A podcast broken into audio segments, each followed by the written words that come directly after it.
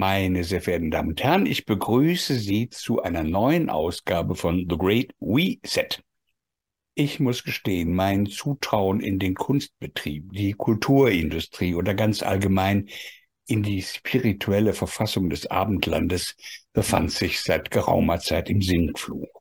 Vor drei Jahren kam es dann endgültig zum Crash. In einem Maße, den ich selbst nicht, das ich selbst nicht für möglich gehalten hätte, hatte das Geistesleben den Betrieb eingestellt. Das heißt nicht, dass sich besonders viele Künstler oder Intellektuelle ausdrücklich mit den sogenannten Corona-Maßnahmen einverstanden erklärt hätten. Sie sind abgetaucht und haben vermutlich eher verlegen zugeschaut, wie die einigermaßen komplexe, moderne Rationalität durch den Dummsprech von Politik und Medien ersetzt wurde. Sie haben, ohne mit der Wimper zu zucken, vermute ich mal, dabei zugesehen, wie ein nicht ganz unerheblicher Teil der Menschen für dumm oder kriminell erklärt wurde und wie ein eh schon bescheidener Pluralismus sich auf quasi totalitär angelegte Wahrheit verengte. Dieser sagenhafte und großflächige Konformismus hat die gesamte Aura des Geistes dramatisch verdunkelt. Und darum geht es heute es ist verboten zu gehorchen über den Konfirmismus der Künstler und des Geistes. Immerhin darf ich Ihnen drei Menschen vorstellen, die den Gehorsam ganz nett verweigert haben. Die Sängerin und Schauspielerin Nina Maleka, den Musiker und Autor Jens Fischer-Rodrian und Pastor Jürgen Fliege, der gewiss kein Mann der Kirche ist. Ich bin Walter van Rossum und mache darauf aufmerksam, dass der unter Corona geborene Radikalkonformismus sich längst in nämlicher Qualität fortgesetzt hat, anlässlich des russisch-ukrainischen Krieges und der fortschreitenden Militarisierung der Gesellschaft. Er wird sich zweifelsohne auch unter der Klimadiktatur wacker behaupten und schweigend den Quatsch der sogenannten Identitätspolitik begleiten. Um es ganz klar zu sein, es geht hier ganz klar zu sagen. Es geht hier nicht um diese oder jene Meinung, sondern darum, wie eine ganze Branche, die mit ihrem Nonkonformismus geradezu geprahlt hat, die elementaren Errungenschaften der Moderne preisgegeben hat, allen voran den diskursiven Pluralismus. Jens Fischer, du bist schuldig. Du hast mich auf die Idee zu diesem Gespräch gebracht. Du hast Herbert Grönemeyer einen offenen Brief geschrieben, in dem du ihn an seine eigenen Worte, an seine eigenen gesungenen Worte erinnert hast. Was hast du geschrieben? Naja, mir ging es in erster Linie darum, ähm, ihn darauf aufmerksam zu machen, dass er ja nun selbst an, an ganz persönliche Art und Weise erfahren hat, dass hier was nicht stimmen kann. Er, er setzte sich ein für die Impfung. Er ist, glaube ich, zwei- oder dreifach geimpft und musste dann wegen Corona seine geliebte Mensch-Tour absagen und zwar komplett absagen. Und ähm, wie, was für, was für eine merkwürdige Begebenheit, dass es ausgerechnet diese Tournee auch noch war. Aus meiner Sicht eine der besten Platten, die er jemals gemacht hat. Auch das Lied Mensch und ähm, ich glaube, das andere hieß Mein Weg oder Der Weg waren für mich ähm, so, so Stücke, die herausgeperlt sind aus seinem Werk, weil er, wie er selber mal beschrieben hat, eigentlich über die Musik komponiert und dann kommen später die Texte dazu. Und hier, glaube ich, war es das erste Mal so, dass er wirklich über das Wort zum, zum Stück oder zur, zur Musik oder überhaupt zum Gesamtwerk gefunden hat. Und ausgerechnet diese Tour musste er absagen. Also er hat selber erfahren, dass diese ganze Erzählung, ne, die wir erfahren haben, dass man nicht mehr ansteckend sei oder sich nicht anstecken kann, dass all diese Geschichten eben dann doch nicht so sind, wie es uns erzählt wurde. Und ich muss dazu sagen, ich persönlich habe noch eine viel stärkere Bindung an einen anderen Künstler, der auch geschwiegen hat und den ich schmerzlich in dieser Bewegung vermisse. Aber ganz ehrlich, mir ist ähm, der, der andere Künstler, Konstantin Wecker, noch zu nah, um einfach einen offenen Briefmoment schreiben zu können. Das ist, ähm, da habe ich mehr Abstand zu Grönemeyer oder zu Herbert Grönemeyer. Wir haben beide mal äh, eine gemeinsame Demo zusammengespielt. Ich als Schlagzeuger von Wecker damals und er als Top-Act für die Unteilbar-Geschichte. Und ähm, deswegen weiß ich, dass er sich immer wieder einsetzt für gewisse Themen. Und spätestens jetzt, wenn man doch wissen müsste, dass diese ganzen 2G-Regelungen und dieses ganze Ausgrenzen von Künstlern, die einen anderen Weg gegangen sind. Und ich rede jetzt wirklich von den Künstlern, die dabei auch noch sehr milde geblieben sind in der Sprache, milde im, im Versuch, aufeinander zuzugehen, dass selbst da nichts kommt. Ich glaube, die einzige öffentliche Entschuldigung, die ich gehört habe, oder zumindest ein, ein, ein Anerkennen dessen, was passiert ist, war von Jörges, der mal gesagt hat, es wird an der Zeit, vom halben Jahr, glaube ich, war das, oder länger, es ist an der Zeit, dass wir uns bei den Ungeimpften entschuldigen. Und dann meinte die Moderatorin, Moment mal, also Sie haben doch gar nicht gehetzt gegen die Ungeimpften. Dann sagte er sehr bescheiden, ich weiß, aber es ist an der Zeit, dass einer damit anfängt und ich möchte heute damit anfangen. Und seitdem warte ich auf die Kollegen, auch übrigens nicht nur die bekannten Kollegen, auch die nicht so bekannten Kollegen, mit denen ich seit vielen Jahren Musik gemacht habe. Ähm, da kommt gar nichts. Großes, großes Schweigen. Jens, hast du eine Reaktion bekommen von Kronemeyer? Nein, leider gar nicht. Ich habe es ja nicht nur über die äh, über gewisse Medien veröffentlicht, sondern ich habe es ihm ja auch persönlich an seine Agentur schicken lassen oder geschickt. Und und das wusste ich gar nicht. Ein befreundeter Musiker ähm, hatte schon vor Jahren irgendwie äh, sich verabredet, mit einem Bekannten auf ein Grönemeyer-Konzert zu gehen, hat diese Karte geschenkt bekommen. Ich glaube, unter normalen Umständen hätte er sich die nicht mehr gekauft. Ging in die Waldbühne, druckte den Brief aus, arbeitete sich in die erste Reihe vor, schmiss ihn auf die Bühne und hat gesehen, wie Herr Grönemeyer ihn aufgehoben hat und seinem Keyboarder gegeben hat. Also eins steht fest, er hat ihn auf irgendeine Art und Weise bekommen. Nicht zu reagieren ist äh, auch eine Entscheidung. Ich habe ihm ja auch geschrieben oder in dem Brief geschrieben, es ist mir gar nicht wichtig, dass er mit mir in den Dialog tritt. Wir sind ja gar nicht befreundet oder bekannt. Aber vielleicht gibt es ja Musiker in seinem direkten Umfeld, wo man sagen könnte, hey, ich glaube, wir müssen mal reden, hier ist was schiefgelaufen. Es ist Ihnen wichtig, dass es weiterhin unabhängigen und kritischen Journalismus gibt. Dann unterstützen Sie Manova am besten mit einem Dauerauftrag und ermöglichen Sie weiterhin Beiträge wie diesen.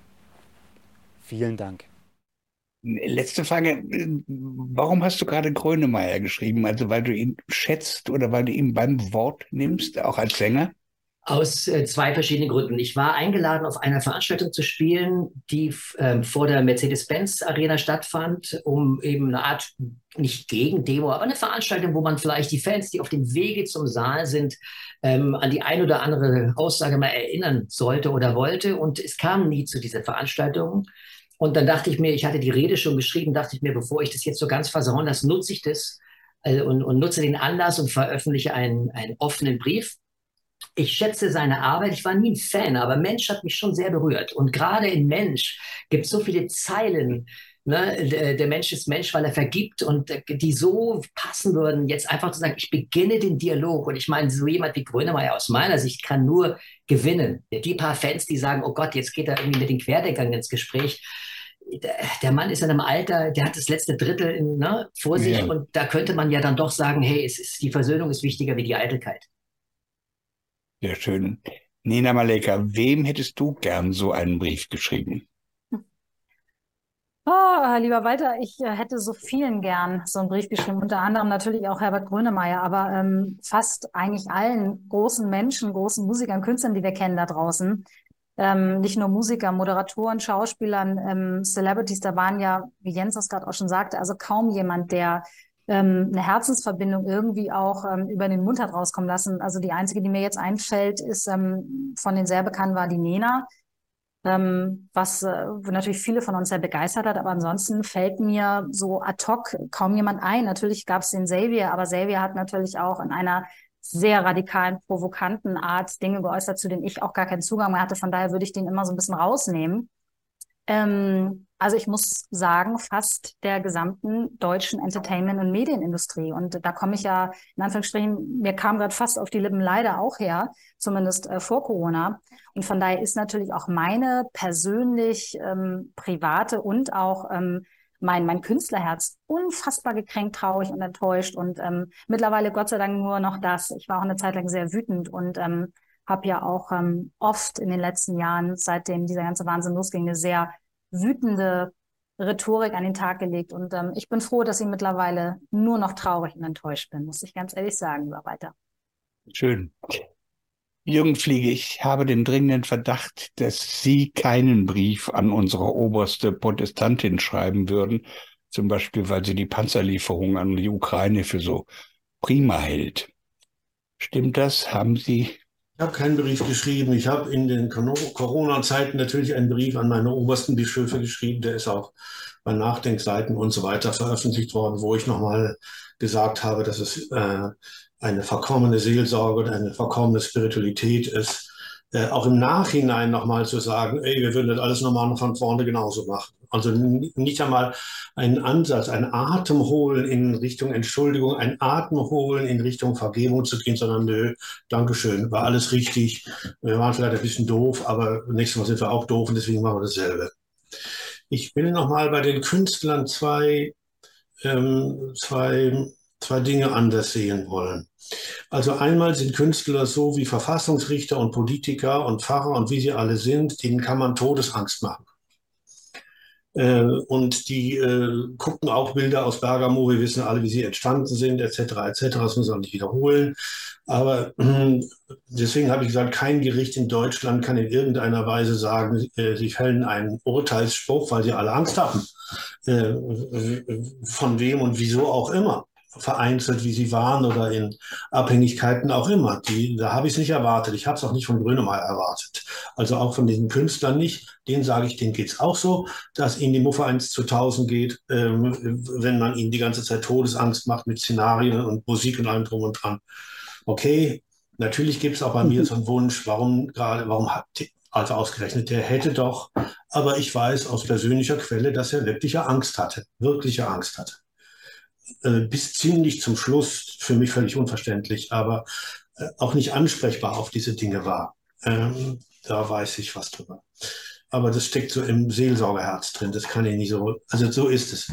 Aber zum Zeitpunkt, wo man hingeht und sagt, pass mal auf, vorbei, vorbei, äh, wir gucken uns mal um. Wo sind denn die überfüllten Friedhöfe? Äh, äh, wo sind denn diese überfüllten Sarglager? Wo sind denn die stinkenden Toten in, den, in der Gosse, die wir alle sozusagen aus China importiert, aus Italien importiert, in unser Herz aufgenommen haben? Da war nichts. Dann hätte man sagen können, ähm, Sack und Asche, Staub über mich. Ich glaube, ähm, ich äh, habe habe geschwiegen. Ich glaube, ich habe mir Angst machen lassen. Das ist kein Fehler zu sagen, ich habe Angst gehabt. Mhm. Zur Bischöfin zurück und Ukra Ukraine bin ich fassungslos, so wie beim Kirchentag fassungslos bin, dass sogar die alte Bischöfin äh, sagte, ich gehe gar nicht mehr zum Kirchentag, äh, weil äh, die finden es jetzt an der Zeit, äh, äh, Waffen äh, zu exportieren und Waffen zu bauen und Waffen zu liefern und für Waffen zu sammeln. Es ist, es ist fassungslos. Aber ich möchte auch nochmal den Grund ein bisschen dafür finden. Wer sind wir denn? Wir sind Künstler und Kirchenleute und wie wir alle sind, Kulturschaffende, sind wir ziemlich vereinzelt. Und wenn ich gucke, wer hat wirklich Widerstand geleistet, dann waren das zum Beispiel kirchlicherseits sehr eigentlich engstirnige, aber seelisch und Jesus orientierte Leute. Nicht sehr gebildet, aber in einer Community. Und wir Bürger, wir Aufsteiger, wir, die wir die ganze Zeit Angst haben, abzustürzen, die wir die ganze Zeit Angst haben, der Wind könnte von einer anderen Seite drehen und auf unsere Bank zeigen und auf unser Konto zeigen, dass es eventuell leerer werden könnte, dann schweigen wir. Wir sind sozusagen die Kulturschaffenden, sind ja Selbstständige. Wir sind noch viel mehr abhängig äh, als die Leute von, von, von der IG Metall. Die haben ja Tarifverträge, die können ruhig mal die Klappe aufmachen. Das ist nicht ganz so schlimm.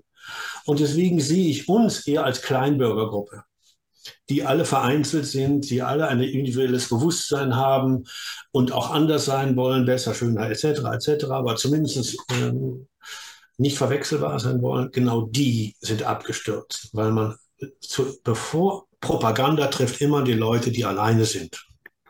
Und Todesangst trifft immer die Leute, die alleine unterwegs sind. Und da sehe ich, äh, und das ist jetzt bei Ukraine und im Grunde genommen ist es demnächst bei Klimawandel auch so, Angst machen und nicht vernünftig sein. Ähm, äh, da sehe ich unser, unser, unser Spießertum ähm, äh, eigentlich ziemlich an die Wand gemalt. Mit Liedern, mit Gedichten, mit sogenannten Experten. Aber was sehe ich? Es sind Spießer, die Hose voll haben. Das war wunderschön. Eigentlich möchte man sofort aufhören. Es ist alles gesagt. Ich will das nochmal eben sortieren. Ähm, ich, will eine, eine, ich will eine Autorität hinter die Spießer setzen. Wissen Sie, der, der, der Feind aller Spießer, jetzt kommt wieder Reklame, Reklame, Reklame, war Jesus selbst. Der hat gesagt, das Richten über andere Leute ist das Spießigste, was es gibt. Ja, also Punkt. Und das sehe ich. Die Hose voll und die Klappe auf.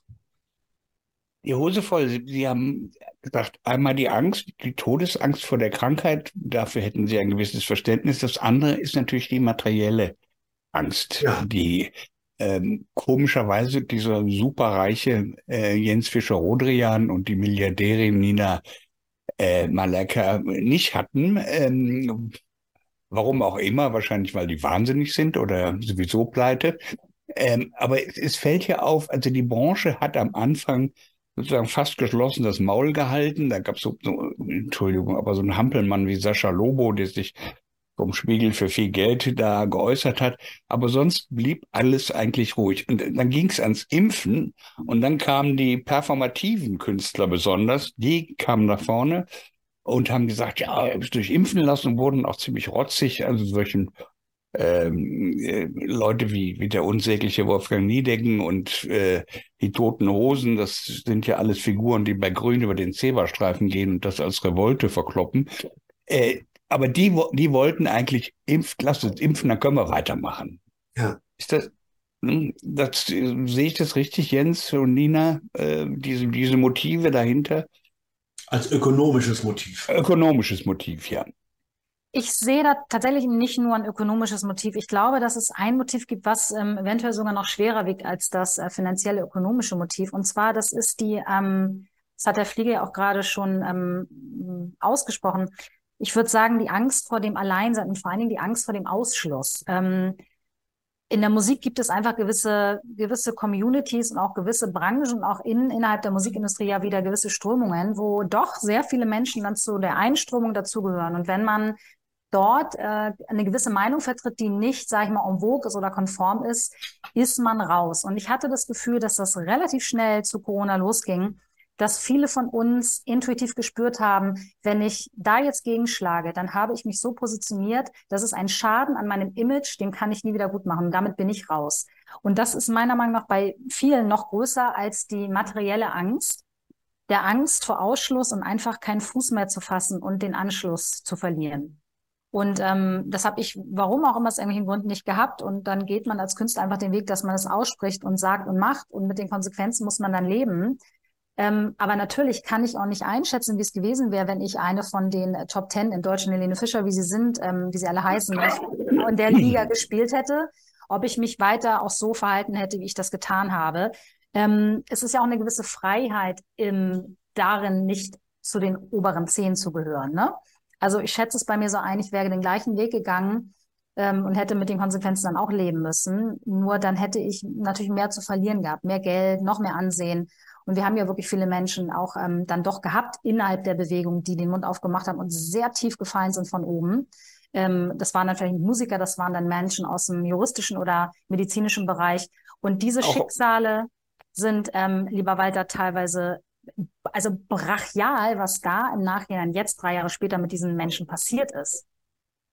Ich kann nur immer wieder an das Wort von dem wunderbaren Peter Cullen, das ist ein Mediziner, der unabhängig ist, ein Professor für Medizin in Münster und der unabhängig ist, weil er ein äh, eigenes Labor hat und der gesagt hat, wir Alten, damit seid ihr jetzt nicht gemeint, aber äh, Fliege und ich zum Beispiel, ihr müsst das richten. Äh, die Jungen werden fertig gemacht und er äh, selbst hätte ja beinahe seine Professur verloren. Und es gibt hunderte von Kollegen, wo das so war. Nina, du hast ja selbst mitgemacht bei diesen äh, Videos, das, ausgerechnet bei einer Gruppe, bei der ich, bei der, die mich überrascht hat, bei Schauspielern, die haben diese wunderschönen kleinen satirischen Videos, die waren ja noch nicht rüpelhaft oder gemein oder irgendwas gemacht und wurden dafür nun wirklich wahnsinnig äh, gemobbt. Und äh, was mich erschüttert hat, dass einige auch zurückgezogen haben. Hast du mitbekommen, was da im Hintergrund so passiert ist? Also woher kam der Druck? Ich meine, das waren alles sehr gestandene Leute oder sind gestandene Leute. Ähm, also was ich mitbekommen habe, ich bin da nicht ganz so tief eingetaucht, ähm, weil ich dadurch, dass ich halt nicht Schauspielerin bin, sondern ich bin äh, Sängerin und Moderatorin, war ich natürlich nicht ganz so nah an den Leuten dran. Aber was ich mitbekommen habe, ist, dass da ganz viel Druck auch natürlich wieder von beruflicher Seite, vom Management, ähm, teilweise auch von den Ehefrauen oder den Ehemännern. Mein Gott, irgendwie, ne, liebe Marion XY Sabine, wenn wir das, wenn du das jetzt durchziehst, das wird für uns fatale Folgen haben, die sich dann einfach unter diesem Druck gebeugt haben und irgendwie das dann anders beleuchtet haben. Nochmal, Mensch, das wollte ich so nicht, war ja auch die Aussage von einigen, zu so einem Zerwürfnis führen und zu so einer schlimmen Situation herbeiführen. Und das war für mich, also das für mich der das ist ganz, ganz, ganz, ganz schlimm. Das ist ein Oberverrat vor allen Dingen erstmal an sich selbst. Du hast da mitgemacht, du wusstest, auf was du dich einlässt. Du konntest natürlich nicht damit rechnen, was das medial dann vielleicht lostreten wird. Aber man hat ja auch sowas wie ein Grundgespür. Und dann im Nachhinein von sowas zurückziehen, ähm, das ist für mich fast ähm, noch schlimmer, als irgendwie gar nicht zu sagen. Ich weiß, weiß man mal nicht, was ich schlimmer finde. Und da war ich wirklich stärkst irritiert. Und ich habe auch ähm, relativ wenig Verständnis für Menschen, die nicht hinter dem stehen können, was sie ja offiziell auch gemeint haben. Das hätten sie diese Videos nicht gemacht. Und ähm, man muss natürlich sagen, Dietrich Brüggemann ist jemand, der Leute zieht. Das war großartig, dass wir den da vorne irgendwie hatten, der gesagt haben, ich komme als, als Regisseur und komme mit einer Idee. Und ähm, der hat auch sofort gesagt, Mensch, du darfst mitmachen, Nina, obwohl du jetzt nicht hauptberuflich Schauspielerin bist. Ich fand es großartig. Und wir konnten uns mehr oder weniger alle einreihen, eingliedern. Da geht jemand den Weg vor und dann zieht man sozusagen eine Kette aus diesem ganzen Konstrukt heraus. Das ist für mich ähm, ja traurig. Mhm. Jürgen Fliege ich möchte gerne nochmal gucken, ähm, weil auch gerade gesagt worden ist, dass die Eheleute etc. etc. Äh, nochmal, ja, bist du wahnsinnig, dich zu engagieren etc. Es gibt einen alten Satz, den ich aus dem Bergischen kenne, meiner Heimat. Da wurde man immer gefragt, nicht wie du heißt, sondern die fragten immer die Leute auf der Straße, wenn sie den kleinen Jürgen sagen, wem hörst du? Zu wem gehörst du? Hm. Ähm, und das ist das Credo eigentlich, wenn man so will, zu wem gehöre ich? Und dieses zu wem gehöre ich kann ein Halt sein, sein Bekenntnis. Da meine ich jetzt nicht Christentum mit, sondern zu wem gehöre ich? Zu wem halte ich? Äh, was ist meine Ideologie? Äh, ich, wir, wir, wir sind in einer Zeit, wo wir überschwemmt werden mit Reklame und Logos etc. etc. etc. Und das eigentliche Logo, zu wem gehörst du eigentlich? Wem vertraust du eigentlich? Ist vorher aufgelöst. Das geht nochmal wieder in diese Geschichte hinein. Wir sind alle individualisiert worden durch diese Kultur, durch diesen Kapitalismus, durch Kaugummi und Coca-Cola. Wir haben nicht mehr eine Antwort, wenn wir gefragt werden, wem hörst du? Zu wem gehörst du? Wem vertraust du? Und haben damit auch keine Erfahrung. Also äh, wenn man zum Wald gehört, dann kann man, wenn man ein österreichischer Forscher ist, sagen, ich gehöre zum Wald. Aber auch der hat mit seinem Leben bezahlt. Also ich will, man muss, glaube ich, in kritischen Zeiten, wenn der Wind kommt, wissen, äh, zu wem man gehört. Und dieses muss gepflegt sein. Das muss keine Gemeinde sein. Das kann eine Ehe sein. Das kann alles sein. Aber alleine bist du Sand, bist du Staub und wirst weggeblasen. Ich glaube, das braucht man. Und das ist, das ist vorher weg. Die Kultur Europas ist keine spirituelle mehr im Sinne von was ist für dich ein Wert, den du nicht verkaufst? Du bringst doch deine Oma zum Markt, indem du sie in ein entsprechendes Altersheim tust. Deine Mutter doch auch, Mutter Erde doch auch. Also da gibt es eine, eine totale Kulturlosigkeit, was Credo angeht. Credo meine ich nicht, wem glaubst du, sondern wem vertraust du, zu wem hörst du. Und da musste ich früher immer sagen, Hensen Ilse. Das war meine Mutter. mein Vater spielte in der Öffentlichkeit da keine Rolle. Ich gehöre Hänsen Ilse, habe ich als kleiner Junge gesagt. Heute würde ich gerne sagen, ich gehöre zu den, weiß ich nicht, ich gehöre zu den Basisleuten, ich gehöre zu den Querdenkern, ich gehöre zu den frommen Leuten. Ich bin fromm. Ich würde gerne auf ein, zwei Sachen kurz eingehen, wenn ich darf. Ähm, Herr Fliege, Sie haben gerade davon gesprochen, gerade bei dem persönlichen Fall Grönemeyer, dass sie wussten, da war sehr viel Angst mit dem Spiel, ne? wirklich Angst vor der Krankheit. Ähm, ich finde das alles überhaupt nicht verwerflich. Ich glaube, ähm, wenn, wenn wir äh, das, was, was mich im Nachhinein, auch bis heute, und ich schwanke auch zwischen Enttäuschung, nach vorne schauen und doch immer wieder auch Wut, ja. Was mich, ähm, die zwei Dinge, auf die ich äh, kurz eingehen möchte, ist, ich hatte auch Angst und habe sie immer noch. Ich habe halt nicht Angst vor dem Virus, aber ich habe Angst vor dem Verlust der Freiheit oder ich habe Angst davor, dass meine Kinder in einer Welt aufleben, die so von außen bestimmt ist, die so von Netflix und Konsum und noch mehr, wie sie die letzten 20, 30 Jahre schon war. Das heißt, sich in der Angst zu begegnen, ist ja eine Möglichkeit der Begegnung, ja. Und ähm, der kleinste gemeinsame Nenner, aber ein sehr starker Nenner, weil die Angst so individuell ist und so subjektiv. Ich kann jemandem nicht sagen, hab keine Angst vom Fliegen, es ist das sicherste Verkehrsmittel. Wenn er Angst vom Fliegen hat, hat er Angst vom Fliegen. Dann gibt es vielleicht Methoden, daran zu gehen, aber nicht, indem ich sage, hab keine Angst vom Fliegen. So. Also die Gesprächsverweigerung ist das, was mich wirklich zutiefst getroffen hat. Und jetzt möchte ich auf einen Aspekt ganz kurz eingehen, den ich hochspannend finde den auch äh, Matthias Desfeld immer wieder anspricht. Wie kommt es dazu, dass man in so kurzer Zeit in der Lage ist, ähm, das ist so eine, so eine, so eine Mass Formation, wie er das nennt. Ja, wie, wie kann sowas passieren? Und da gibt, äh, möchte ich einen kurzen Aspekt aufgreifen, den ich sehr spannend finde. Er spricht von der Free Floating Anxiety. Das heißt, es ist irgendwie durch die Isolation, man geht eher auf Netflix, als dass man ins Kino geht. Man macht, ne, man wird immer mehr in die Isolation auch beim Arbeiten. Man sitzt am Computer und nicht unbedingt in großen Runden. Jetzt sucht man und begegnet sich nicht mehr äh, von Mensch zu Mensch. Dass diese diese frei fliegende, die frei schwebende ähm, Angst plötzlich konkret wird durch ein Virus. So, und jetzt auf einmal hat man diesen gemeinsamen Feind. Das verstehe ich alles. Das ist psychologisch komplett nachvollziehbar, glaube ich, auch wenn ich das äh, jetzt nur aus, als Laie betrachten kann. Aber wir reden hier teilweise von Künstlern. Ich rede nicht von Leuten wie Clouseau. Der war in seinen Texten nie besonders politisch der ist auch noch mitten im Saft seiner Kreativität. Ja? Ich rede von den älteren Herren, die auch sehr viel von den Sachen, die jetzt massiv passieren, immer schon angesprochen haben in ihren Liedern. Also gerade die Übermacht oder die, die, das, die Übernahme der Konzerne, Konzerndiktaturen. Ich weiß noch, wie ich mit Konstantin Gespräch hatte, als ich gehört habe, dass Bill Gates in so eine andere Richtung geht, weg von dem Softwareprogrammierer hin zum Philanthropen. Und er sagte damals schon, hey, dass jemand, der so Geschäfte gemacht hat, der Mensch so aus dem Geschäft gekegelt hat, das ist sehr unwahrscheinlich, dass der bei einem neuen Berufszweig plötzlich ganz anders wird. Und ich dachte, ach komm, gib ihm eine Chance. Der ist 50, eine jüngere Frau, vielleicht geht er einen ganz anderen Weg. Und wie recht hatte er?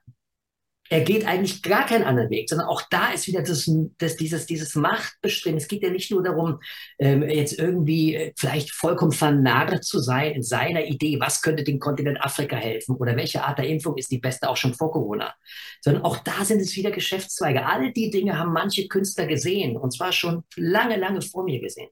Und das sind jetzt die Künstler, die sind sehr gut aufgehoben in einer Community. Da ist auch keine Vereinsamung da. Ich weiß ja, wie es ist. Wir waren ja jahrelang, 20 Jahre auf Tour mit Konstantin. Und, ähm, und ich weiß, dass auch in seinem Umfeld jetzt nicht alle genauso ticken wie, wie er. Ne? Also von der Seite her denke ich mir, es gibt Künstler, da verstehe ich all das, was gesagt worden ist. Ja, gerade die Jüngeren, die sagen, ich muss auf die Bühne, ich verdiene sonst kein Geld. Und wenn die Impfung ist, ist mein Gott, ich beschäftige mich nicht mit der Medizin, dann soll es halt die Impfung sein. Das verzeihe ich noch. Aber verzeihen tue ich so. Ich meine, wer bin ich, jemand zu verzeihen und nicht zu verzeihen? Also das muss jeder für sich wissen. Deswegen will ich das gar nicht groß bewerten. Oder, aber ich möchte trotzdem meine starke Verwunderung und auch meine Enttäuschung in der Hinsicht, ich vermisse ihn so. Ich vermisse Konstantin so in dieser Bewegung. Er hätte dieser Bewegung so gut getan. Gerade weil er zu den wenigen gehört, die auch nach einem Jahr noch hätten sagen können, ich glaube, ich lag hier falsch. Er hat das Buch des Scheiterns, die Kunst des Scheiterns geschrieben. Ein wunderbares Buch über, dass man manchmal vielleicht in die falsche Richtung geht und dann zurückfindet. Und dass da immer noch nichts kommt, dass immer noch dieses so dranhängen an dieser Fridays for Future Bewegung, an Greta Thunberg und all den Sachen, wo man ja auch heute dort kritische Fragen stellen muss, macht mich partiell einfach nur fassungslos. Ist euch eigentlich mal aufgefallen, dass es in Literatur und Film und Musik die Pandemie schlicht nicht gibt? Ich glaube, es gab mal einen Tatort, da trugen die Kommissare Masken. In zwei Romanen von Julie C., die ich übrigens sehr schätze, kommt die Pandemie als Hintergrundgeräusch vor. Dabei ist es doch ein unglaublicher Stoff. Also sozusagen, da hätte die Kunst, es schreit nach Kunst, nach Formgebung, nach Worten. Da hätten sich die Dramaturgen und Filmemacher drauf stürzen müssen. Stattdessen nichts. Dieses, dieses, ich, es ist ja, es ist ja betretenes Schweigen. Es ist ja, also außer diesen äh, Aufforderungen zur Impfung, die ich noch so eher so als ökonomisches Ding sehe, es ist eine wahnsinnige Verlegenheit. Also die, die, da kommt irgendwas, was wir alle nicht auf dem Schirm hatten. Und dann müssten eigentlich ein paar Künstler kommen, nicht um Kunst zu machen, sondern um ein paar Worte zu finden. Worte sind auch gut. Und was einer sagt, sagt die Lena in Franz Bieberkopfs Roman Berlin Alexanderplatz. Ja, aber es waren keine Worte, kein einziges. Es ist Wahnsinn. Nina, Jens, könntest du, ein, könntest du nicht einen Corona-Song schreiben? Habe hab ich ja zwei, drei. Der erste, ich habe ja erst mal acht Monate wirklich richtig Pause gehabt, da konnte ich ja gar nichts schreiben. Da habe ich mich dann eher so auf die, auf die Sichtweise so ein bisschen beschränkt, wie geht es uns Künstlern? Und dann kam das Leben vor dem Tod und danach eben der etwas sehr, sehr wütende Song, Die Armada der Irren. Ähm, und dann wieder das Versöhnliche lad sie alle zu dir ein. Also es gibt da schon irgendwann wird man auch wieder aufhören, Corona-Songs zu schreiben, weil man natürlich, es gibt jetzt so viele neue Themen, ja. Also jetzt gerade das Thema Ukraine und die, das Nicht-Erwecken und das Nicht-Erwachen der Friedensbewegung, das ist ja fast noch schmerzhafter. Ja, also dass da jetzt Leute öffentlich mehr oder weniger hingerichtet werden, wenn sie sich für Friedensgespräche einsetzen, das ist so unfassbar. Äh, äh, was du gerade beschrieben hast, Walter, ist übrigens ein internationales Thema. In Amerika haben sie ja noch mehr geschrieben. Hollywood war ja noch leiser. Hier gab es zumindest diese 50 Schauspieler und dann später bei Alles auf dem Tisch ähm, gab es ja dann noch ein paar, die übrig geblieben sind. Amerika, Hollywood schwieg ja fast noch mehr als der deutsche Markt. Ja, also es ist ein internationales Thema hier. Ja. Und ähm, ich bin gespannt. Was heißt eigentlich betretenes Schweigen? Also heißt es, ähm, Herr von Rossum, dass die Leute, die schweigen, ein Schuldbewusstsein haben? Das nennt man, glaube ich, betretenes Schweigen. Man guckt ja nach unten. Man, man senkt ja den Blick, man will nicht angeguckt werden. Äh, man schaut auf seine Füße, äh, man schaut auf die Erde. Ähm, also der Blickkontakt, nein, bitte, brauche ich nicht. Das würde ja bedeuten, wenn wir das jetzt als betretenes Schweigen interpretieren, dass wir sagen, die wissen ganz genau, äh, äh, äh, welchen Dreck am Bestecken sie haben. Würde das auch für die Künstler gelten? Also weiß, Konstantin beispielsweise oder Weiß Herbert Grönemeyer oder Weiß, äh, der Mensch, der da im Atlantik wohnt in Hamburg, äh, wissen die eigentlich, was los ist? Haben die, ist deren Schweigen auch betretenes Schweigen?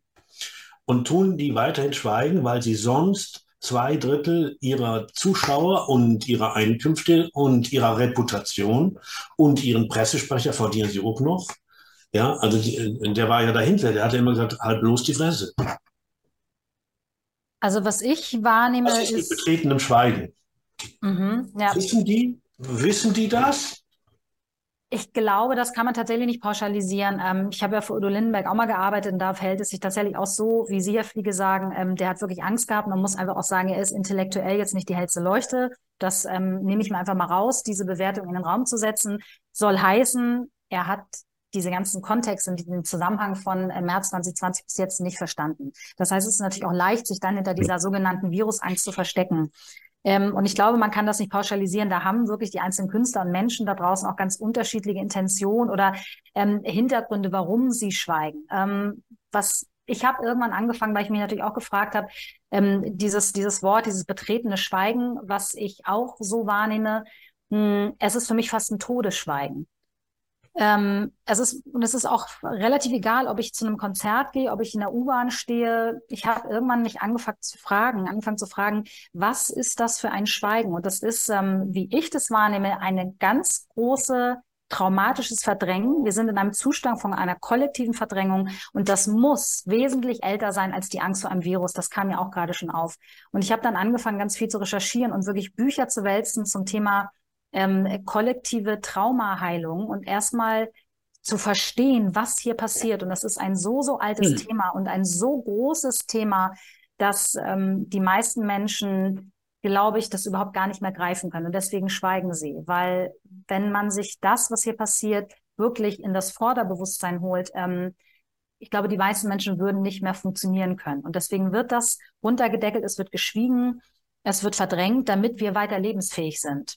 Und da gibt es ein paar, die haben sich für einen anderen Weg entschieden, weil sie das in irgendeiner Form seelisch aushalten können und tragen können, was hier passiert. Auch diese eigene, der eigene Schmerz und die eigene Angst, den, was auch Jens äh, gerade angesprochen hat. Und ähm, ich glaube, dass wir an diesem kollektiven Schweigen, dass ein Teil von uns wird zugrunde gehen. Wenn wir das nicht aufbrechen können, auch als Künstler und als Menschen, die irgendwie fähig sind, das, was sie wahrnehmen, in Worte zu verpacken, in Kunst zu verpacken, wird ein Teil unserer Gesellschaft daran absterben. Und ich bin ja auch in der Position, dass ich seit dreieinhalb Jahren eigentlich keinen einzigen Songtext geschrieben habe, weil, obwohl ich intellektuell erfassen kann, was hier passiert und auch gut mit meinen Emotionen in Verbindung bin, es fehlen mir immer noch die Worte. Und manchmal liege ich auch immer noch im Bett und, und weine einfach, weil das so groß ist ähm, für mein Verständnis dieser Gesamtkontext. Ähm, aber ich muss in irgendeiner Form auch akzeptieren, dass andere Menschen mit diesem Schmerz anders umgehen. Und zwar zum Beispiel in die Verdrängung. Und ich glaube, dass alle da draußen unterbewusst wahrnehmen, dass hier irgendetwas ganz, ganz, ganz, ganz, ganz falsch läuft. Und deswegen muss das verdrängt werden, weil ansonsten ähm, ist das nicht zu bewältigen. Das ist das, was ich wahrnehme. Ja, Darf ich das mit, mit einem Satz noch ergänzen? Ich finde das einen ganz, ganz wichtigen Punkt, den du da ansprichst, Nina, weil man darf ja nicht vergessen, man hat sich ja nicht nur geirrt, hm. vielleicht, wenn alles so weiter sich entwickelt und die Twitter-Files und die Pfizer-Files, alles das ans Licht bringen, was wir vielleicht schon auch von anderen Wissenschaftlern, Ärzten Juristen vorher schon gehört haben, sondern die Leute haben im besten Glauben, dass sie dass sie einer, einer großen medizinischen, so zumindest wurde es transportiert, einer, einer Allianz, sage ich mal, vertrauen konnten, haben sich das Zeug gespritzt und haben partiell ihre Kinder auch impfen lassen. Ich meine, ja. was müssen die teilweise für eine scheiß Angst haben? Und deswegen glaube ich und ähm, hoffe, dass wir es schaffen, ich nenne es jetzt mal Bewegung. Es gibt so, es, es gibt kein wirklich gutes Wort, glaube ich, für das, was was die Leute so zusammenführt, die jetzt alle irgendwie ähm, vielleicht die letzten drei Jahre sehr kritisch geblieben sind. Aber ich nenne es jetzt mal Bewegung, weil Bewegung hat mehr, hat mehr Bewegung als andere Worte. Und ähm, ich glaube, was wir tun können und was ich, was ich äh, hoffe, ist, dass wir es schaffen. Erstens, dass es nach wie vor eine friedliche Bewegung bleibt. Das ist ja eh unglaublich bei der Polizeigewalt hier passiert ist, teilweise auf den Demonstrationen, dass es wirklich wenig physische Gegenwehr gab, sage ich jetzt mal. Da gibt es Demos am 1. Mai, die sind auf beiden Seiten gewalttätiger gewesen, die letzten 30 Jahre. Das habe ich hier und ich war auf vielen Demos, habe auf vielen Demos gespielt. Ich bin auch von der Polizei durch Berlin gejagt worden mit meiner Flashmob-Band, wo, wo wir von einer Straße in die nächste geschubst worden sind. Also ich habe trotzdem das Gefühl, es ist eine wirklich eine friedliche Bewegung. Aber noch viel wichtiger, letzter Satz dazu ist, dass wenn es jetzt Menschen gibt, die sagen, ich traue mich zwei Schritte raus und traue mich in das Gespräch und in, äh, eröffne wieder den Dialog oder nehme ihn an, dass wir nicht reagieren mit, mein Gott, ich habe es dir doch schon seit drei Jahren gesagt, sondern dass wir reagieren mit, wow, nach drei Jahren die, die, die, die Kraft und die Energie zu haben, zu sagen, ich habe mich geirrt, das ist ganz groß. Ne? Also sie aufzufangen mit Liebe, mit Zuwendung und ähm, also mir ist es einmal passiert äh, durch, durch eine Kollegin meiner Frau und da kam jemand, der über den Ukraine-Krieg dann ins, in, ins Denken kam und sagte, was ist hier denn eigentlich los? Auf einmal wird jemand wie Sarah Wagenknecht als rechts dargestellt und, und, und. Und dann sagte sie im Umkehrschluss, jetzt verstehe ich erst, was euch die letzten drei Jahre passiert ist. Meine Frau und ich, wir haben das Weinen angefangen. Wir saßen vor dieser WhatsApp-Nachricht und waren so, und mehr braucht es doch gar nicht. Weißt du, es braucht kein Kniefall. Es braucht nicht irgendwie, oh mein Gott, was habe ich dir angetan? Nein, einfach das Verständnis, ist, dass es für uns echt nicht leicht war die letzten drei Jahre. Das reicht, um ganz schnell auch wieder zusammenwachsen zu können. Ich finde, man kann das auf einer ganz simplen Ebene ähm, diskutieren. Die Leute gucken zu, wie dieses Land auseinandergenommen wird. Und da ist der Punkt, wo ich böse werde. Also ich habe eine Menge Kritik an diesem Land zu üben. Aber in Köln ist kürzlich eine Frau äh, verurteilt worden, strafrechtlich verurteilt worden, weil sie gewagt hat, äh, anzudeuten, dass Putins äh, Krieg wohl keine Alternative, Putin wohl keine Alternative hatte als den Krieg. Darüber will ich jetzt gar nicht diskutieren, dass diese Meinung bestraft wird. Das müsste ein Volksaufstand auf, äh, aus, auslösen. Ähm, das ist unfassbar. Das, das, das, hätte auch ich noch letztes Jahr nicht für möglich gehalten. Und das, das macht mich platt. Dieses Zugucken, da braucht man auch keinen Künstler, da braucht man auch keinen Tiefsinn, da braucht man gar nichts. Äh, da muss man einfach sagen, Leute, also hier gibt's noch was zu verteilen, hier gäbe es noch was zu verteilen. Ihr gebt alles frei. Ihr gebt alles frei für diesen irrsinnigen Diskurs, der da herrscht. Und ähm, aus irgendeinem Grund ist das Bild jetzt geändert. Ähm, und das, das macht mich fassungslos. Und, ich, ähm, und dann bin ich auch so am Rande, der weiß ich nicht mehr, ob ich das alles noch verzeihen will oder nicht. Ähm, man, und das sind wieder das betretene Schweigen. Das kann man nicht nicht sehen. Mhm. Also es ist unübersehbar. Und ähm, ich verlange ja auch von niemandem, dass er Barrikadenkämpfer wird oder, oder Molotovs Cocktails schmeißt, sondern einfach, dass er für sich alleine sagt, das geht nicht. Hier löst sich was auf, das kriegen wir nie wieder in den Griff. Und da, äh, da bin ich ähm, verblüfft ich rede über, Konfirm wir haben über Konformismus geredet. Wir sollten uns auch klar sein, es gibt ja einen dröhnenden Konformismus. Also wenn wir jetzt bei dem russisch-ukrainischen äh, Krieg, ich habe das letzte Mal irgendwo einen Text darüber geschrieben, ich schätze, im Moment gibt es ungefähr 100 dicke Schwarten von Experten, Südosteuropa, äh, äh, und Experten, von Korrespondenten der großen, so bedeutenden Zeitungen, in den Büchern steht ungefähr alles dasselbe, dass der Putin ein alter Sack hat, ein alter Sack ist und dicke Eier hat und es der Welt nochmal zeigen will.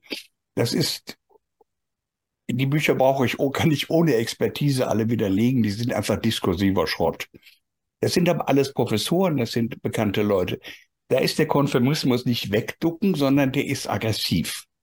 Und auf demselben Buchmarkt gibt es also dem Mainstream-Buchmarkt, dem wichtigen großen Publikumsverlagen, gibt es kein einziges Buch, das einmal in Erwägung ziehen würde, dass Putin äh, von mir aus bestreitbare, aber Positionen hat zu diesem Krieg, die man diskutieren kann und eventuell sogar verhandeln kann. Also, dass die gesamte Expertise darauf abzieht, diesen Mann einfach zu einem irren, kranken Blödmann zu erklären äh, und im Gegenzug es keine Gegenposition gibt. Also dass dieser Pluralismus, dieser Minimalpluralismus, dass der weg ist und kein Mensch weint. Das ist ein Armutszeugnis, mit dem ich nicht mehr klarkomme. Verstehe ich total. Jürgen Fliege. okay. ähm, äh, ich höre Ihnen deshalb so genau zu, weil ich äh, dahinter eben auch die Sprachlosigkeit sehe. Da fällt einem nichts mehr zu ein. Also äh, zu dem, was ich auch gerade gesagt habe. Und dann ist unsere Diskussion, ähm, ob wir Kriegsenkel sind, ob wir Kriegskinder sind. Nehmen wir ein gutes Buch gerade von diesem Raimund Unger erschienen dazu, sehr gut. Großartig. Ähm, ähm, der das nochmal auseinanderlegt, was da äh, massenpsychologisch und auch individualpsychologisch äh, bearbeitet werden könnte an Scham. Äh, und einfach der Satz äh, fast evangelisch klingt, sagen wir, ich möchte mich dafür nicht mehr schämen. Also, mhm. also, dass man zu sich selber steht und sagt, ich möchte mich für diese Meinung, die ich habe, oder etc., nicht mehr schämen. Von meiner Frau nicht, von meinen Kindern nicht, von, ich möchte endlich zu mir stehen. Das ist sozusagen so eine Summe von diesem Raimund Unger Buch sehr gut, kann ich nur sagen. So, und jetzt reden wir schon wieder und ich bin mit Walter Voraus und total einig, ich fasse es nicht. Also äh, nebenbei lese ich das jeden Morgen und versuche meine Frau dafür zu begeistern. Die habe ich dafür begeistert, dass sie sagt, sie fasst es auch nicht. Aber ich bin schon zum zweiten Mal verheiratet. Meine erste Frau fasst das nicht. Äh, äh sagt, was redest du mit mir? Das heißt, diese Risse geht, gehen durch Familien, durch Ehen. Da sind wir wieder bei den Typen am besten, man schweigt, wenn man den Familienfrieden nicht gefährden will. Aber da finde ich diesen Satz von Reinhold Unger so schön, ich schäme mich für meine Meinung nicht mehr.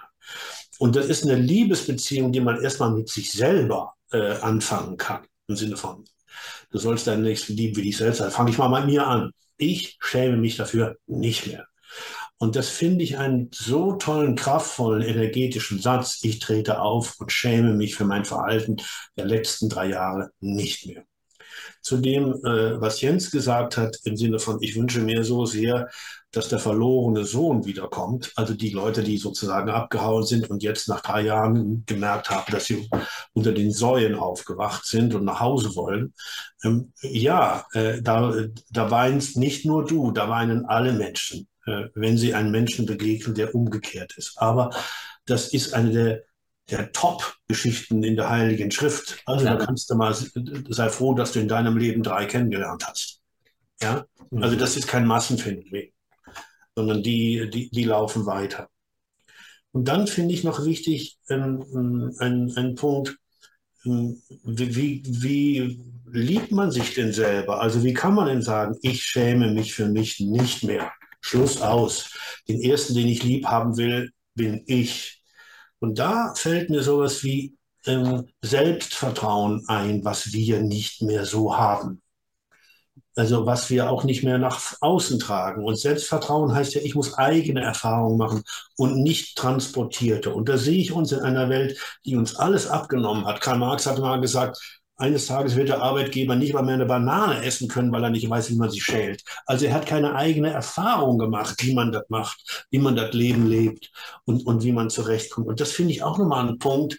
Sind wir in unserer Kultur mittlerweile so weit, dass wir alle Meinungen, alles Essen, alles Trinken, alle Luft etc. uns von Fresh Tralala liefern lassen? Ja, also kein, wir haben uns beschränkt aufs Kochen, das machen die im Fernsehen, aber Leute, wer lebt, wer liebt. Äh, und da fangen wir mit sich selber an. Ich habe, als ich das Buch gelesen habe, habe ich auch den Satz gesagt, ich will mich für mich vor niemandem mehr schämen. Ich bin 76. Mhm. Das finde ich für mich ein Widerstandssatz. Mhm. Ähm, das finde ich auch für einen Künstler, fände ich toll, wenn er sagt, ich alles, was passiert, ist weg, aber ich will vom Spiegel mich stellen können. Da muss keiner zugucken, aber der Appell muss eigentlich heißen, Leute, stellt euch vor den Spiegel und sagt euch mal diesen Satz.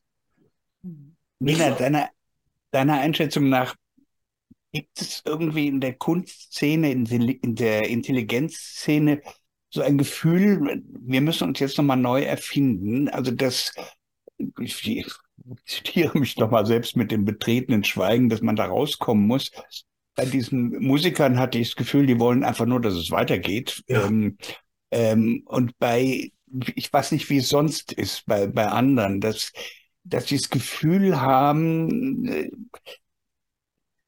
wir haben nicht, vielleicht nicht versagt, aber wir haben irgendwas nicht kapiert, wir haben irgendwas nicht gerafft. Und jetzt muss uns mal was Neues anfallen. Ähm, ist, ja, ich, ähm, also dieses Gefühl habe ich tatsächlich, ähm, sag ich mal, bei der Gruppierung von vielen Künstlern und Menschen, von denen wir ja auch schon gesprochen haben, tatsächlich gar nicht. Ähm, was ich eher erlebe, ist ähm, ne, das, was wir auch gerade schon sagten. Es soll einfach weitergehen wie vorher. Es hat nichts wirklich stattgefunden. Man muss das auch nicht thematisieren. Ich weiß natürlich nicht, wie die, wenn die in ihren vier Wänden in der Küche zusammensitzen, auf deren Tourneen und so. Ich bin ja wirklich raus aus der Szene. Es gibt ab und an hier und da nochmal so ein paar Berührungspunkte, ähm, wo ich auch nochmal angefragt werde. Aber eigentlich kriege ich nicht mehr wirklich mit, wie die Haltung und wie der Umgang jetzt im Nachhinein damit ist. Ich kriege es mit manchmal, wenn ich sehe, was einige Leute von sich mitteilen auf Social Media. Das ist natürlich nicht das reale Leben, aber auch das, was wir auf Social Media von uns preisgeben oder nicht preisgeben, sagt etwas über unseren Umgang mit der derzeitigen Situation. Und ich erlebe es ganz äh, viel äh, lieber weiter. Ich habe eine Situation vorhin gehabt, ich war irgendwie im Bioladen und komme raus und treffe eine ehemalige Kollegin. Und es war so deutlich, in diesem Blick war alles enthalten, die letzten dreieinhalb Jahre.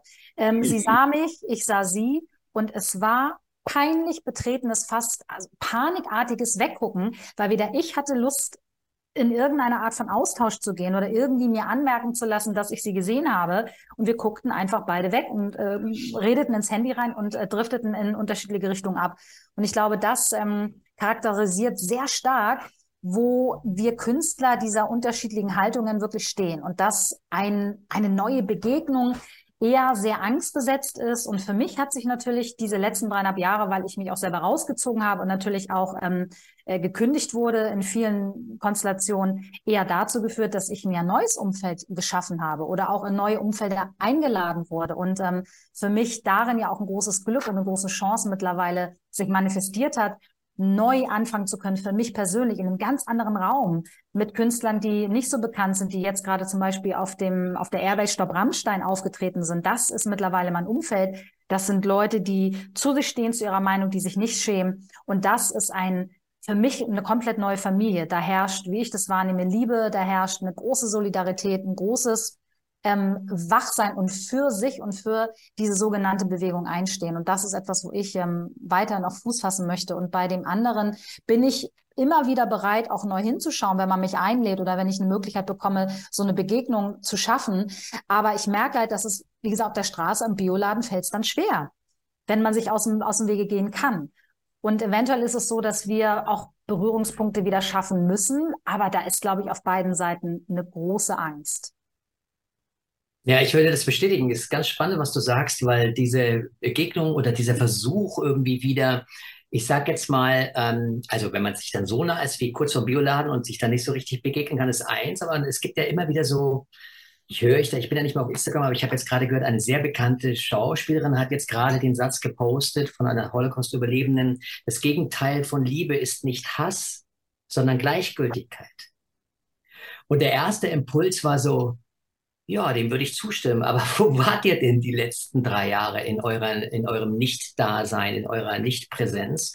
Und ähm, Du merkst aber, und das ist ganz fatal eigentlich, also die Möglichkeiten jetzt über eine gewisse Form von Normalität wieder anzudocken und vielleicht in zwei Jahren das erst gemeinsam aufzulösen, was da passiert ist, das ist ja gar nicht möglich, weil wir ja von einer Krise in die nächste schlittern. Oder sagen wir mal Krise, ich würde es gar nicht mal Krise nennen, ich würde sagen, von dieser, von einer Angst in die nächste getrieben werden. Ja? Ob das jetzt die Ökogeschichte, die CO2 und alles wird vereinfacht. Es geht nicht mehr um Umweltschutz. Keiner spricht mehr, oder in dieser Bewegung, nicht in unserer Bewegung, sondern in dieser CO2-Klimakleberbewegung, äh, spricht ja keiner mehr von Umweltschutz. Das sind ja teilweise Leute, die kein Problem damit haben, dass Milliarden von Masken im Meer landen und, und, und, äh, und, und die Fische dabei zugrunde gehen, weil man sich für dieses eine Thema CO2 ähm, äh, ausschließlich das irgendwie äh, versucht zu bearbeiten. Und wenn du dann einfach nur die, die, den, den Mut oder auch nur die Idee hast zu sagen, ja, Moment mal, ist denn das wirklich das Thema? Stimmt es denn, dass es wirklich 97 Prozent sind, die der Meinung sind, es ist Menschen? Und wenn nur diese Diskussionsbereiche eröffnet werden, ist ja sofort die gleiche Blockade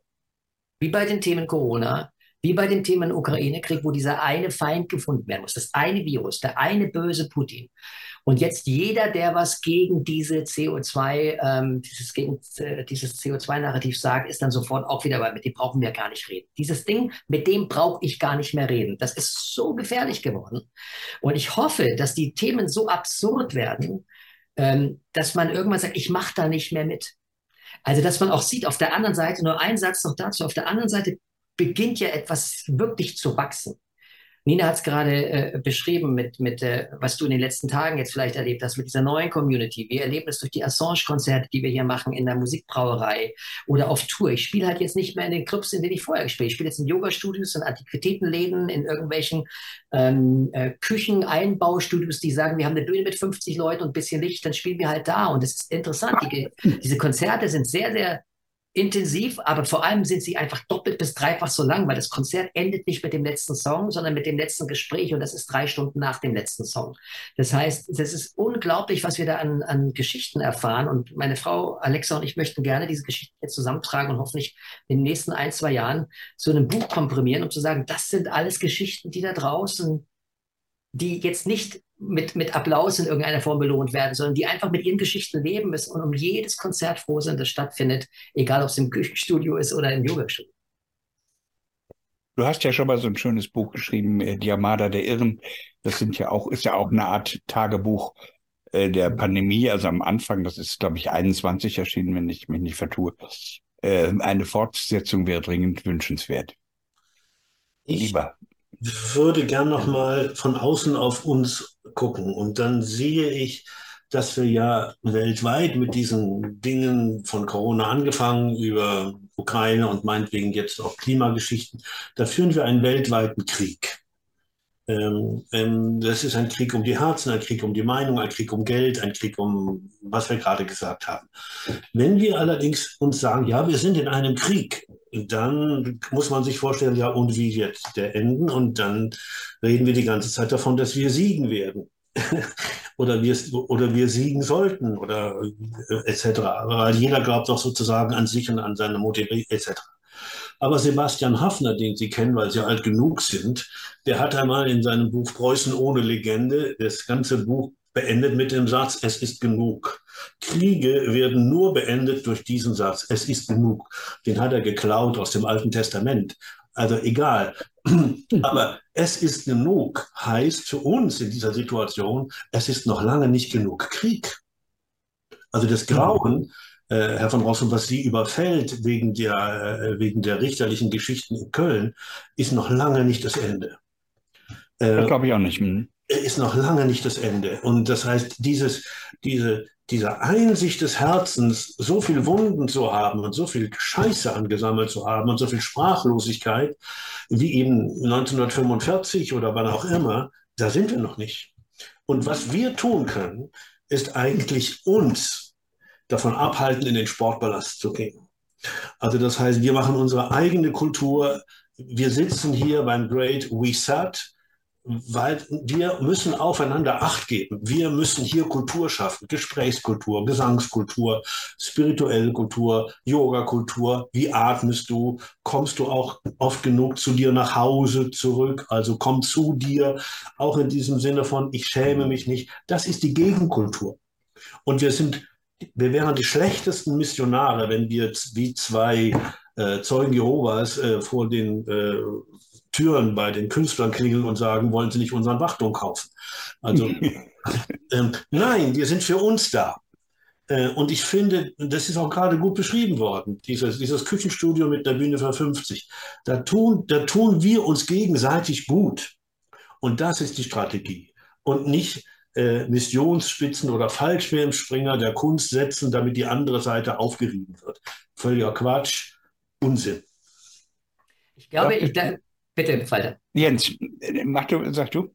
Nur ein Satz dazu. Ich glaube, also ich würde mir wünschen, ich, ich würde Ihnen in allem recht geben, möchte nur dazu sagen, dass es ja, ähm, dass diese Parallelstruktur, die jetzt ja schon funktioniert. Also sie ist ja richtig gesettelt nach drei Jahren schon. Ne? Ja. Also wir haben jetzt, wir spielen Tourneen. Wir spielen richtig Tourneen. Ja. Und das ist jetzt sicherlich, wie gesagt, viel anstrengender. Das sind auch immer, du musst immer die eigene Technik mitbringen. Manchmal ist kein Licht da. Und also es ist schon eine andere Geschichte, als wenn man in ein Theater kommt, wo einfach erstmal so, ne, kommst und spielst. So, das ist eine andere Situation, aber es ist eine sehr, sehr erfüllende äh, Geschichte. Ich würde trotzdem versuchen wollen, mit sehr viel Liebe und Zärtlichkeit und, und auch Neugier an dem, an dem Alten nicht zu hängen, aber zumindest immer wieder mal die Tür aufzumachen und zu sagen, wie sieht's aus? Gibt es den einen oder anderen, der vielleicht Lust hat, ähm, diese Welt mit einem kleinen Anschubser vielleicht zu. Ich weiß, eigentlich ist es Quatsch, weil jeder muss selber irgendwie schauen, welchen Weg er wie geht und wann er bereit ist, äh, einen anderen Weg zu gehen. Aber ähm, es ist, wenn ich meine Kinder anschaue, gerade meine 16-jährige Tochter, ja, die ist wenn ich sehe, was die für Musik hören zum Teil, dann sind das auch immer wieder Songs und, und, und, und ähm, Sachen, wo, sie mer wo du merkst, wie viel Angst die vor der Zukunft haben. Ja, das ist eine ganz, ganz, ganz schwierige Geschichte. Auf der einen Seite wissen sie das sehr zu schätzen. Sowohl meine große Tochter, die ja auch dieses Video Wunden gemacht hat und selber sich zu dem Thema geäußert, wie auch meine Kleine wissen zu schätzen, dass wir auf die Straße gehen, dass wir Konzerte spielen, Bücher schreiben, Artikel schreiben. Auf der anderen Seite weiß ich aber noch, wie meine Tochter immer Angst hat, dass ich irgendwann auf einer Querdenker-Demo, weil doch alle in der Schule sagen, die Querdenker. Das heißt, es ist ein wahnsinnig anstrengender Spagat, immer zu schauen, okay, wie weit gehe ich raus, wann muss ich die Familie schützen, wann muss ich ihr aber auch zeigen, dass Kämpfen sich lohnt, ja. Und äh, deswegen würde ich die ganzen Begriffe, ob Kampf, Krieg, ich würde die gerne alle aus dieser Bewegung, so weit es geht, zumindest von meiner Seite aus raushalten, weil genau wie Sie gesagt haben, Krieg ist sowas Destruktives und Krieg hat nur Verlierer, egal wie.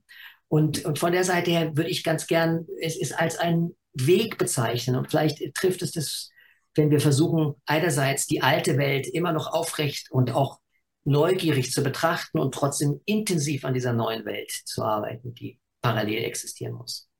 Ich habe ja gerade ein Buch zu Ende geschrieben, das ist noch nicht veröffentlicht, über die Parallelgesellschaft, die, die, ähm, die die sich ge gebildet hat seit Corona. Und das ist ja, wie ihr schon bemerkt habt, unglaublich, was da gelungen ist und dass wir hier senden, dass wir uns hier zusammenfinden, dass wir eine Öffentlichkeit haben. Ähm, also ein Teil des Buchs geht über Medien, der andere Teil geht über Recht, auch was also an kritischen Richtern, Staatsanwälten, äh, Rechtsanwälten, Polizisten, was für fast Verfassungsinitiativen es gibt. Es ist unglaublich. Ich bin verblüfft und äh, ich könnte darüber, glaube ich, tausend Seiten schreiben. Das Einzige, wo mir nichts zu einfällt, wären die Künstler. da gibt es gar nichts, keine einzige Reaktion. Da gibt es solche Sachen, wie du sie machst, Jens, und die sind wunderbar. Aber es gibt, das, die anderen waren ja auch keine Kollektive. Rechtsanwälte sind konservative Leute, ähm, die, die legen sich ungern mit dem Rechtssystem an und haben eine Menge auf die Beine gestellt. Also auch mhm. dieses Zentrum für Aufarbeitung und, und Aufklärung und so weiter. Äh, kritische Polizisten, das ist beinhart, ähm, wie die gemobbt werden. Ähm, alle, alle haben irgendwie Ärzte. Wie viele Ärzte haben sich organisiert, obwohl sie wissen, das kann richtig böse, böse enden. Ähm, Wissenschaftler auch. Künstler nicht.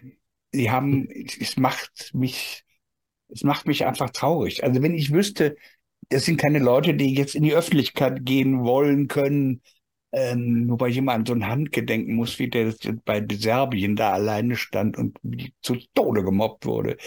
Ähm, aber dass sie im Herzen das Gefühl haben, Leute, wir müssen uns mal dringend was einfallen. Ich sehe die Leute nicht. Sind, äh, vielleicht bin ich pessimistisch. Nina, du wolltest was sagen. Ja, ich würde da gerne ähm, vielleicht einen Erklärungsversuch mh, hm, in der Unterscheidung machen, weil ich den selber in meiner Laufbahn jetzt die letzten 20 Jahre als Künstlerin ähm, sehr, sehr viel gemacht habe. Es ist der Spagat zwischen Kunst und zwischen Entertainment-Schaffender, würde ich mal sagen, oder auch fast noch härter gesagt, meine beste Freundin hat es auf der Bühne mal genannt, Dienstleister. Und es gibt, ein, es gibt mittlerweile viele Künstler, gerade die, die sehr erfolgreich sind, die so, sage ich mal, ein bisschen ähm, diesen Spagat zwischen Kunst, Künstler sein, authentischem Selbstausdruck in Anführungsstrichen, aber natürlich auch einer ganz, einer Industrie bedienen und einer Industrie zur Verfügung stehen, dadurch, dass einfach dort viel Geld hintersteckt, eine sehr professionelle Struktur und von diesem Künstler einfach auch wiederum sehr viele andere Menschen leben. Und dann ist man nicht mehr frei in seinen Entscheidungen und das geht auf Kosten der Kunst, die man macht. Und ich glaube, dass ganz viele sogenannte Künstler da draußen prozentual mittlerweile weniger Kunst machen und mehr Entertainment, Bespaßung und Dienstleistungsbetrieb. Und ich habe mich auch immer in diesem Spagat ähm, befunden. Ich habe teilweise beides machen können. Aber es ist halt ein Unterschied, ob man wirklich ein freischaffender und frei agierender Künstler sein darf oder ob man einen großen Apparat hinter sich hat, wo unfassbar viel genau geguckt wird mm, und wo einfach Menschen von dir leben und wo ein großer finanzieller Apparat dahinter steht. Das ist für mich auch nochmal so ein wichtiger Gedanke und Erklärungsmodell. Ähm, ich würde viele von diesen Menschen, die wir auch hier schon genannt haben, nicht unbedingt als nach meiner Definition Künstler beschreiben. Für mich ist Jens Fischer-Rothre ein Künstler. Und für mich ist auch ähm, das Album Mensch von Gr Herbert Grönemeyer, das ist, das, das ist Kunst, das ist für mhm. mich Herzenskunst. Aber die gesamte Struktur und das, was es mit sich bringt, was man noch tun kann, was man nicht mehr darf und diese ganzen Thematiken und den Graustufen dazwischen, hat dann teilweise nichts mehr mit Kunst zu tun.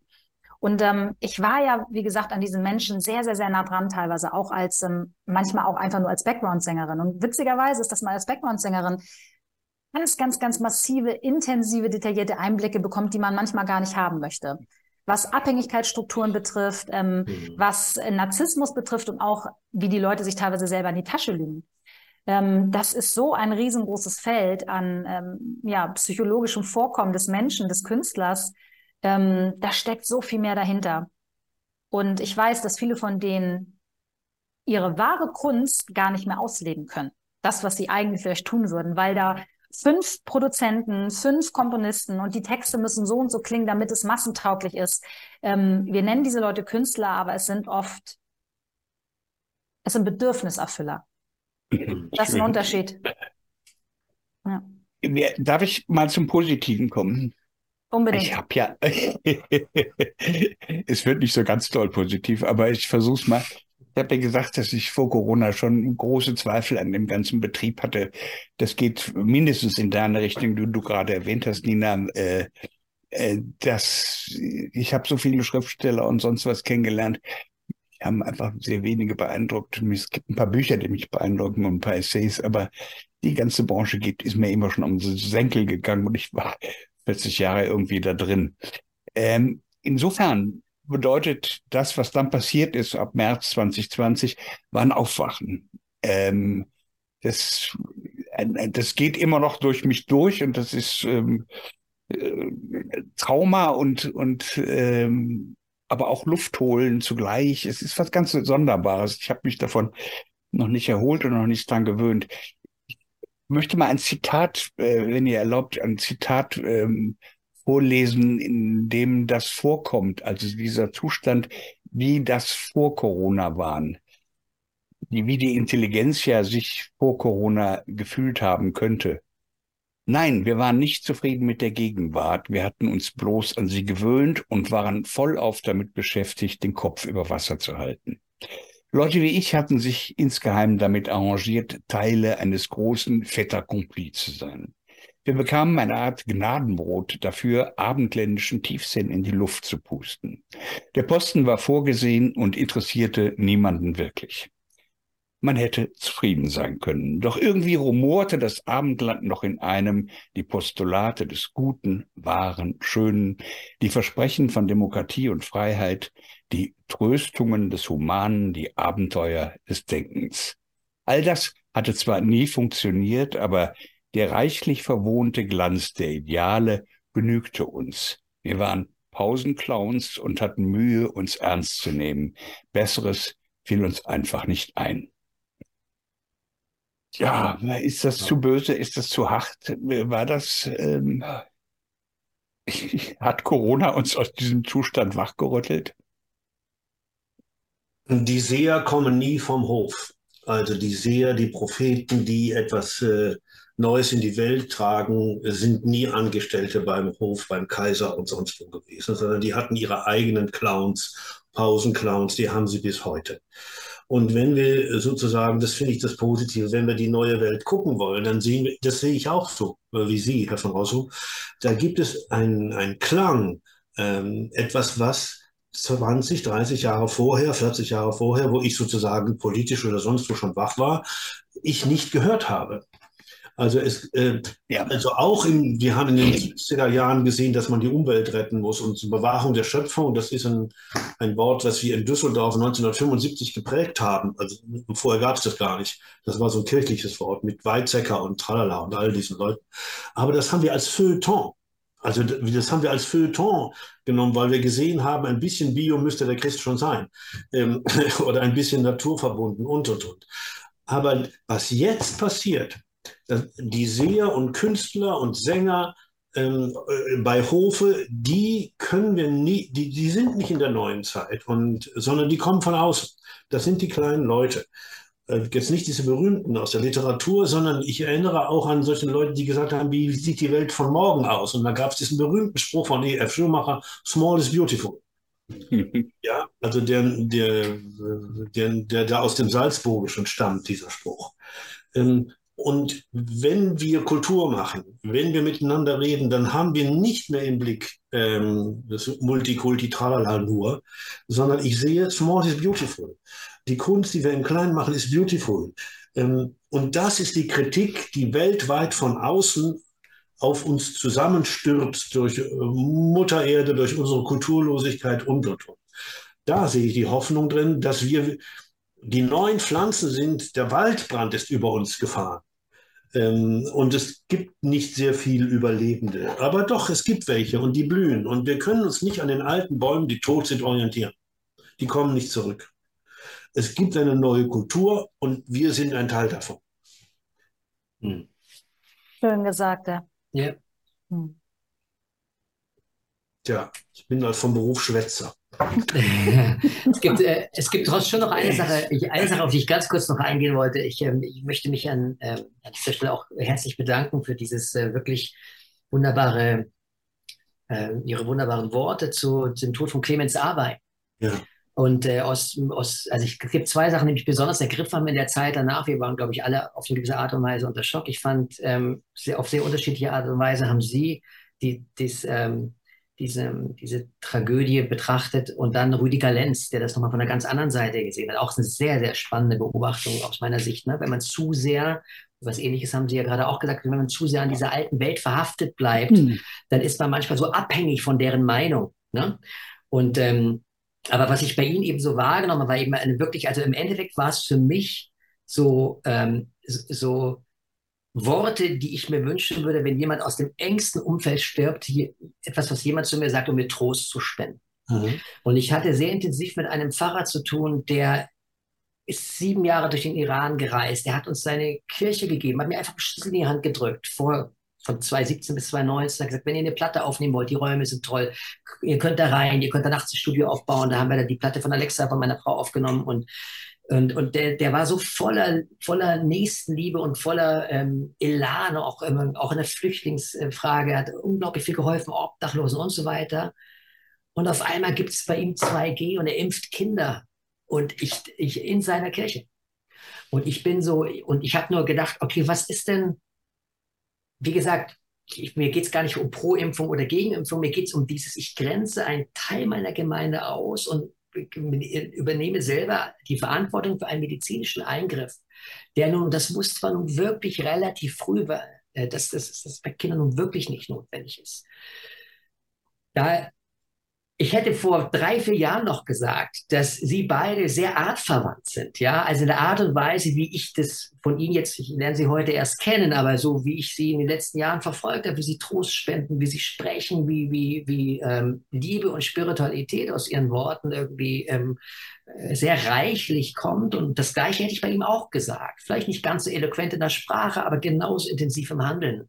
Und auf einmal gibt es diese ja, wo plötzlich das nicht mehr da ist für einen gewissen Teil der Menschen, mit denen er vorher ganz viel zu tun hatte. Und ich glaube, und deswegen ist mein Blick in die alte Welt, äh, ich möchte mir den noch nicht so ganz ähm, verwehren, auch wenn ich viel mehr Kraft aus der neuen Welt, ich nenne sie jetzt mal neuen Welt, bekomme. Ich möchte verstehen lernen, wie sowas passieren kann. Ich möchte ein, ein, ein äh, also ich möchte all, auch ich möchte, ich möchte auch einen Massenmörder verstehen. Wie kommt es zu so einer, wie kommt es zu so einem Zustand, damit ich verstehen kann, dass man es auch beim nächsten Mal vielleicht frühzeitig erkennen und auch vielleicht dann in irgendeiner Form ähm, so begleiten kann, dass gewisse Tragödien gar nicht passiert. Und da merke ich meine Anbindung an die alte Welt noch ziemlich stark, nicht weil ich bekehren will, sondern ich möchte wirklich verstehen. Ich möchte verstehen, warum Konstantin seit drei Jahren schweigt. Ich möchte verstehen, warum dieser Pfarrer in seiner Kirche geimpft hat ja, und 2G durchgeführt hat. Und deswegen ähm, kann ich noch nicht so ganz loslassen von der, von den, ähm, von den ganzen Schatten der alten Welt. Natürlich bewegen sie mich. Also ich, ich kann ja ihr Gesicht Gott sei Dank sehen, jetzt im Fernsehen und sehe, was sich in den Augen alles versammelt und dahinter sehe ich. Ähm, ich habe vorhin dieses Bild gehabt von einem Weltenbrand, in dem wir stehen als ich gesagt habe, guck mal, bei uns ist eine, ein, ein, ein Flammenmeer und die größten Bäume sind davon verbrannt. Die großen Künstler, die Namen, die wir hatten, die wir angebetet hatten, die Götter, alles das ist alles verbrannt, verbrannt, verbrannt. Und wir sind in dieser äh, sage ich mal, kleinen sektenhaften, jetzt meine ich etwas ironisch, aber nicht ganz. Ich gucke mir das auch an, inwieweit wir etwas verrückt sind oder die Einzigen, die im Gegenverkehr fahren. Also man muss das ja mal um sich herumgehen und meditieren und sagen, was bist du eigentlich? Ja. Aber ich sehe uns als kleine Pflänzchen, ähm, die wir diesen Weltenbrand überstanden haben. Und Weltenbrand ist Realität sowohl in der Natur wie unter den Menschen wie in den Kulturen etc. Und den, dem weine ich keine Träne nach. Ich würde mich über jeden, der umkehrt, neutestamentlich gesprochen, freuen. Aber ich investiere da nicht. Ich glaube nicht daran. Ich weiß, dass Missionare äh, keine wirklichen Proselyten schaffen also keine wirklichen Nachfolger, sondern da gibt es andere Motive. Ich, ich glaube, wir wirken über Vorbild und äh, was hat die amerikanische Psychoanalytikerin gesagt? Wer Liebe predigt, was lernen da die Kinder? Lieben? Nein, predigen lernen sie.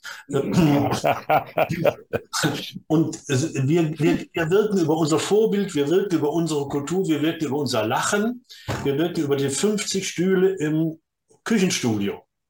Und, und wir freuen uns darüber. Und das ist für mich sozusagen, der Weltenbrand interessiert mich nicht, ich interessiere mich für euch. Hm.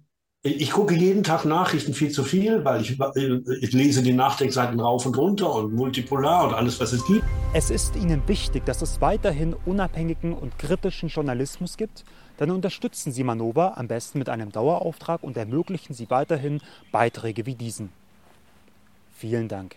Ähm, Im Inneren fange ich immer mehr an zu beten. Also das heißt, ich muss das, äh, ich muss das so, ich muss mir einen Bereich der Stille schaffen. Jetzt meine ich nicht, lieber Gott und Christus Sohn, da schenken wir doch ein Grammophon, sondern ich meine diese Stille, dieses Spirituelle, weil jetzt mal Schluss damit. Jetzt, ich gehöre auch zur neuen Welt. Und, und die baue ich mir auf. Jeden mhm. Tag so ein, ein paar Minuten. Yeah. Schönes Bild. Ja. Und ich will jetzt nicht mehr weitermachen. Da sind so schöne Sachen gesagt worden, man kann das auch alles zerreden. Und ich finde das gut. Und das soll so stehen bleiben. Ich danke euch sehr.